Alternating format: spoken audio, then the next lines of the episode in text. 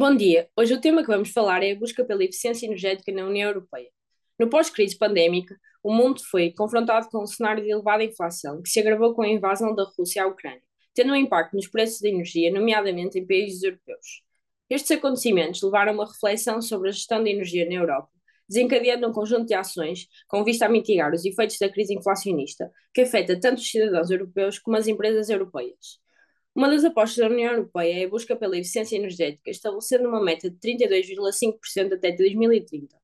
Para isso, o Parlamento Europeu definiu em setembro de 2022 objetivos que passam por aumentar a proporção da energia renovável para 45% e reduzir o consumo final de energia em 40%, e 42,5% no consumo de energia primária. Vou agora fazer uma pergunta ao Bruno. Na tua opinião, qual a melhor maneira de aumentar a eficiência energética na Europa? Para se poder aumentar a eficiência é necessário perceber quais é são os setores que mais consomem energia no espaço europeu. Um desses setores é os edifícios, que são responsáveis por 40% do consumo de energia e 36% das emissões de gases com efeito de estufa. Este consumo é proveniente da necessidade de aquecimento e de arrefecimento dos edifícios e do aquecimento da água nas casas. Segundo a União Europeia, 75% dos edifícios europeus são ineficientes em termos energéticos.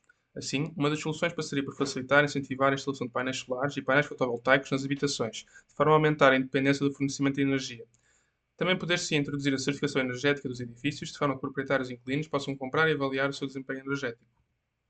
E na tua opinião, Eduardo?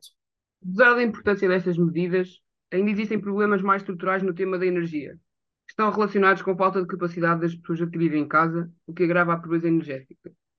As famílias mais vulneráveis tendem a gastar proporcionalmente mais em energia, por isso são mais afetadas numa situação de aumento de preços. Para resolver este problema, é fundamental apostar na renovação dos edifícios que são ineficientes energeticamente, mas também assegurar que são as famílias mais expostas que recebem mais apoio.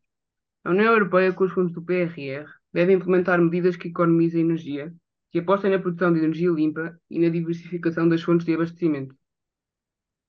Este podcast foi financiado pelo Europe Direct Viseu Dão Lafões.